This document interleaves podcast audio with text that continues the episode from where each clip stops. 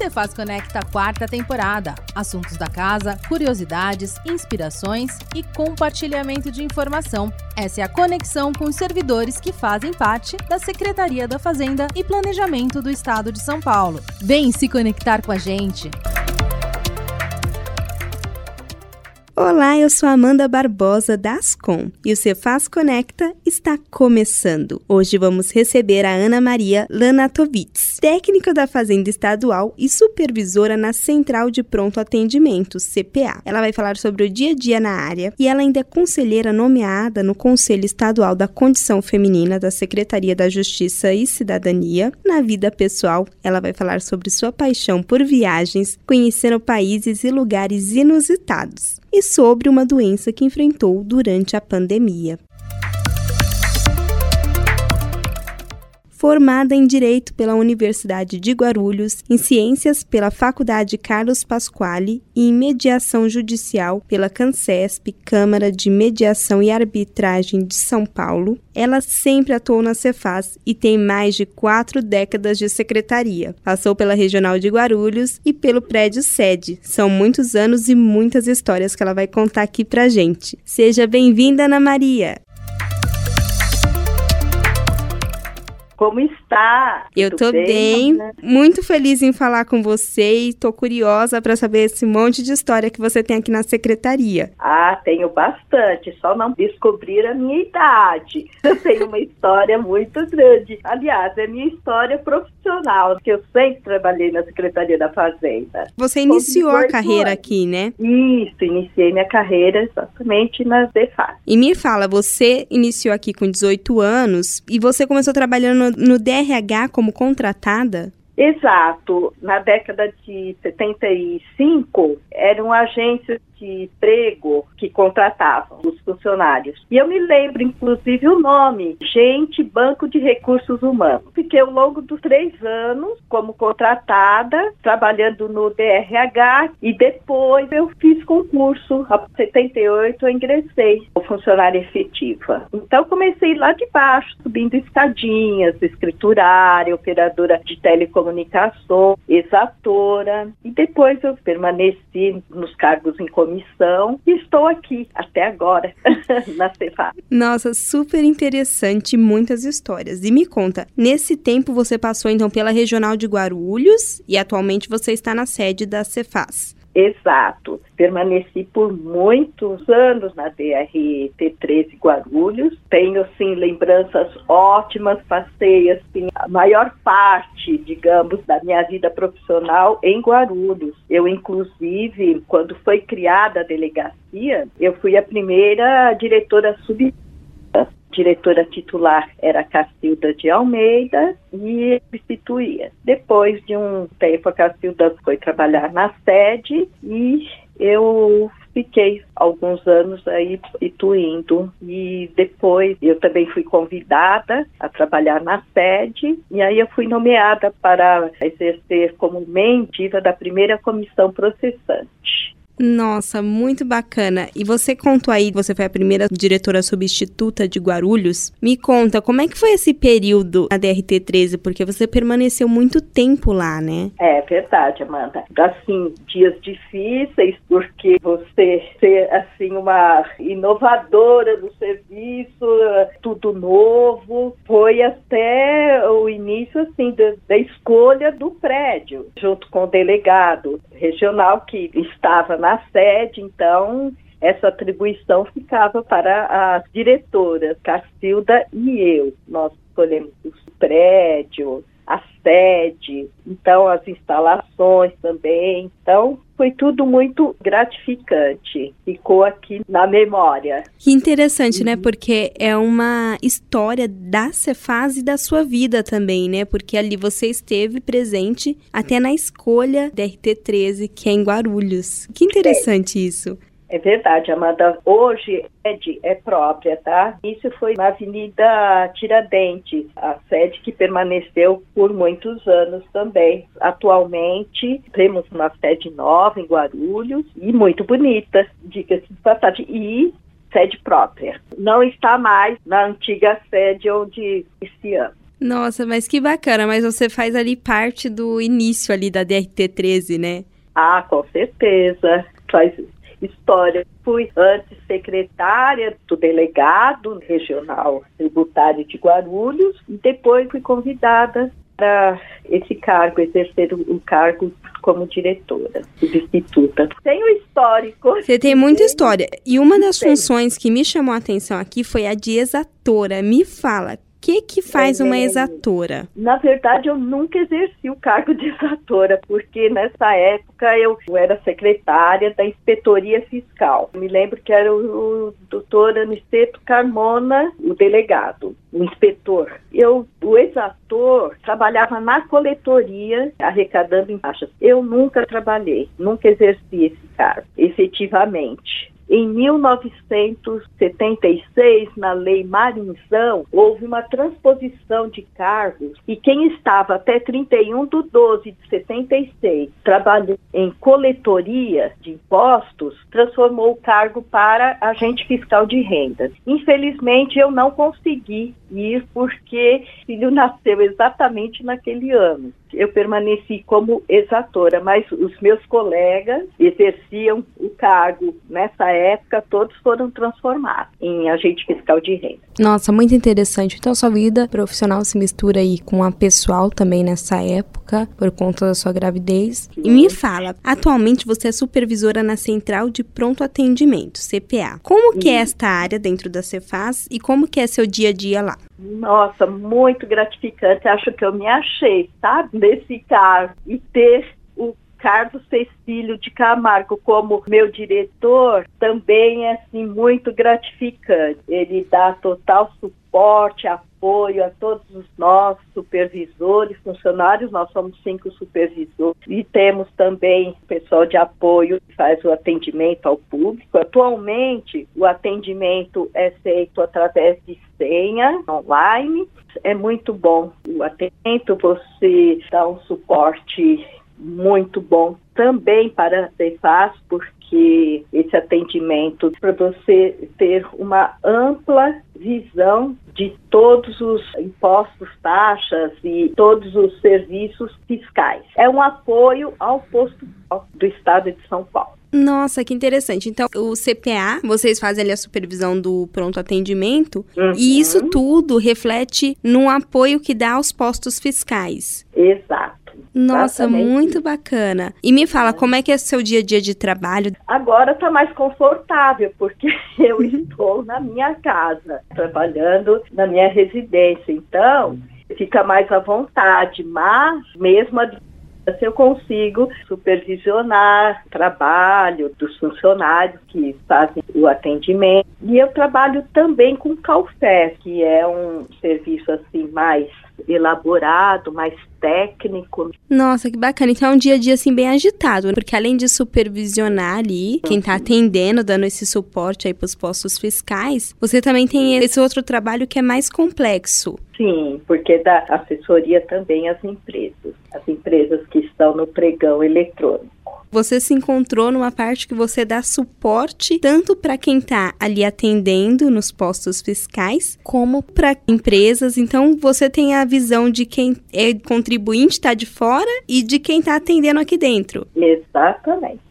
muito bom e muito gratificante. Dá um profundo conhecimento também dessa área, da área fiscal, porque também para o posto fiscal nós, nós protocolamos, não só o posto fiscal, mas como também a Procuradoria Fiscal também, sim, várias demandas relacionadas à área jurídica com a Procuradoria. Nossa, Ana Maria, muito interessante. Me fala, dos postos fiscais que vocês auxiliam ali no atendimento, são hum. só os da capital ou também de outras DRTs do Estado? Não, de outras DRTs do Estado. É um também trabalho bem amplo, né? É por isso que eu disse, preenche as oito horas. É muita coisa, né? Porque tem muitas é. dúvidas. E vocês é. acabam sabendo um pouquinho ali de vários assuntos e tributos dentro da Cefaz também. Inclusive nota fiscal paulista. Todo esse suporte é dado também com relação à nota fiscal.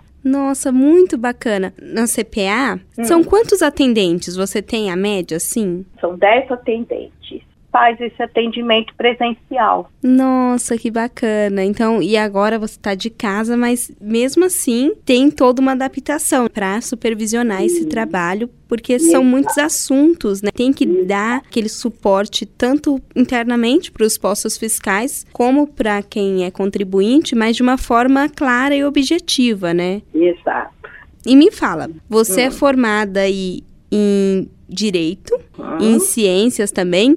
Como que as suas formações te auxiliam no dia a dia da Cefaz, com tantos assuntos? Então, minha primeira formação foi ciências com ênfase em matemática, tá? que eu gostava bastante, mas não me pergunte mais em números, porque eu já esqueci todos os cálculos, porque matemática você precisa para no dia a dia. Mas traz, assim, uma certa dificuldade em interpretar leis e tal. Eu falei, bom, eu acho que eu vou tentar o curso de Direito. Deixa eu abrir um parênteses, eu estudei assim minha vida inteira, viu? Eu sempre me atualizando. Concluí o curso de Direito, cinco anos, já fui direto para a pós-graduação, e aí depois eu venho o curso de mediação judicial, mediação e arbitragem. Eu, inclusive, três ou quatro anos, não sei te precisar exatamente, eu implantei o curso de mediação judicial na antiga FASES. Temos alguns cursos nesse sentido.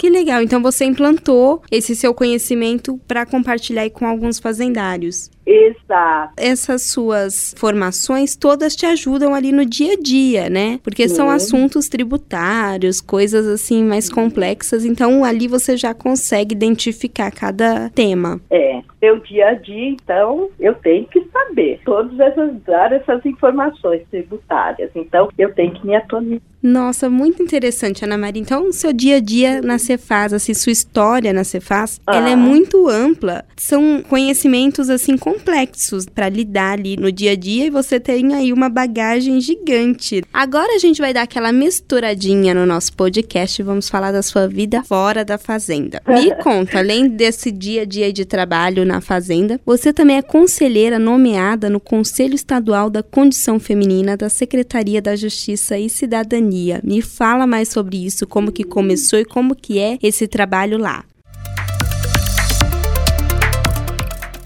Eu já estou há 12 anos como conselheira do Conselho da Condição Feminina do Estado de São Paulo. Essa nomeação é feita pelo governador do Estado. O Conselho Estadual está ligado à Secretaria da Justiça e Cidadania, também aqui de São Paulo. É um trabalho voluntário. O trabalho do Conselho, e eu na condição de conselheira, presidente, que foi a primeira de polícia da Delegacia da Mulher do Estado de São Paulo, talvez do Brasil e do mundo, tá? Porque foi lá na gestão do governo Franco Montoro que ela foi nomeada, e Brasil e São Paulo implantou essa delegacia.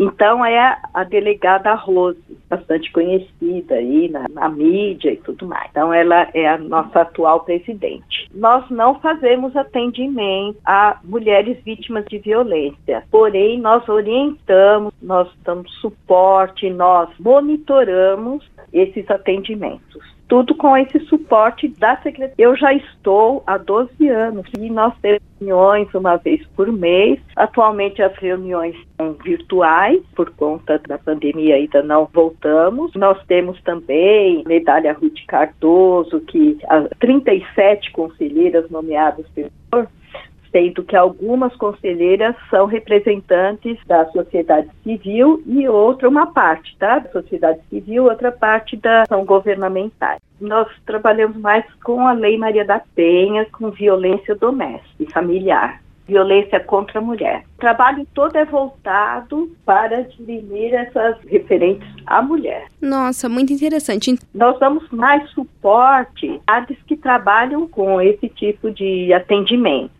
Então, nos municípios, há também presidentes de, de conselhos municipais de atendimento às mulheres. Então, nós damos suporte e orientamos esses conselhos municipais. Nossa. Então, é todo o estado de São Paulo também.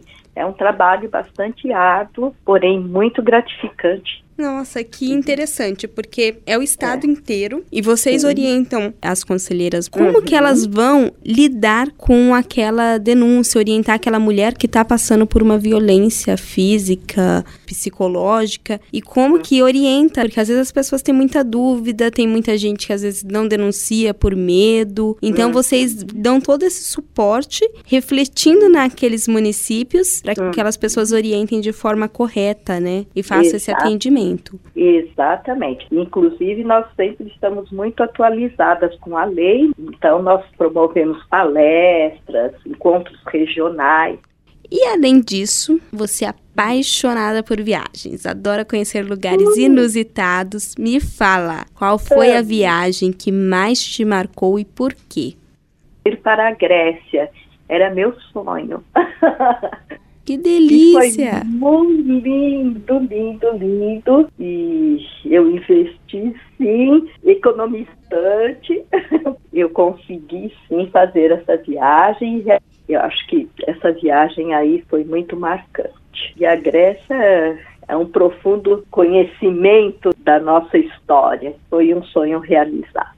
Nossa, que delícia. E assim, são lugares que são é, diferentes e tem muita história, né? Muita coisa histórica para contar, para ensinar também. Eu sempre posso, viajo. Que dá, assim, uma brechinha, férias, né? Eu gosto de viajar. Ai, que legal, Ana. E me fala, no Brasil teve algum lugar inusitado também que te marcou? Tem vários. Antes da pandemia, eu viajei para o Nordeste com um grupo de amigas. Eu tenho um, um grupo de viagem, todas mulheres. São proibidos, maridos, namorados. E foi assim, uma viagem eu já conhecia alguns lugares lá do Nordeste, mas na companhia dessas amigas, viagem com muito leve, foram 12 dias que nós passamos, que passou assim, voando. Recife, Porto de Galinhas, nós participamos da, da Junina, que eu achei maravilhosa, que eu não conhecia, festa junina lá no Nordeste. E me fala, sua maior superação aconteceu em 2020, quando você foi diagnosticada por um mieloma múltiplo. Me fala, o que, que é isso e como que foi essa descoberta? Na verdade, eu estava com anemia, fiz vários exames de sangue, os glóbulos brancos estavam diferentes dos glóbulos vermelhos.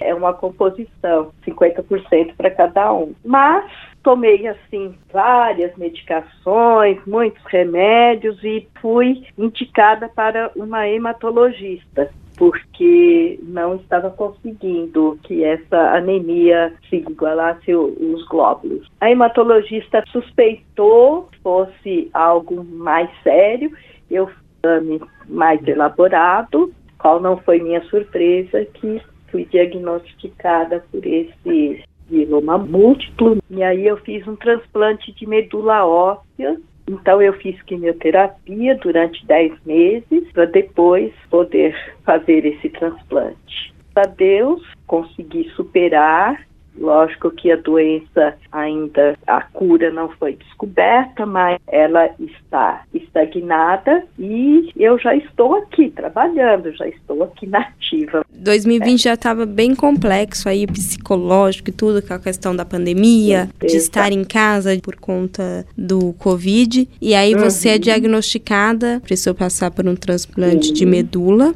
Mas graças a Deus tá bem hoje, tá aí se recuperando bem e voltou às suas atividades. Graças a Deus, é, é acima de.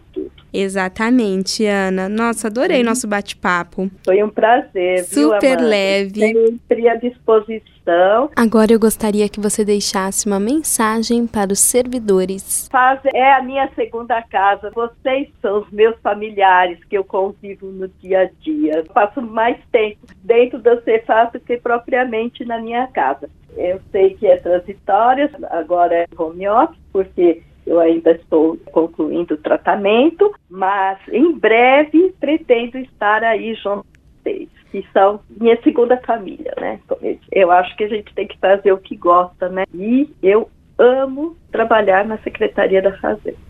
Esse foi o Cefaz Conecta dessa semana. Espero que vocês tenham se conectado com a história da Ana Maria Lanatovitz. A gente também quer se conectar com você, então já sabe, né? Envia sua história para cá, imprensa@fazenda.sp.gov.br. Iremos adorar saber mais sobre você e a Cefaz também. Um beijo, até a próxima.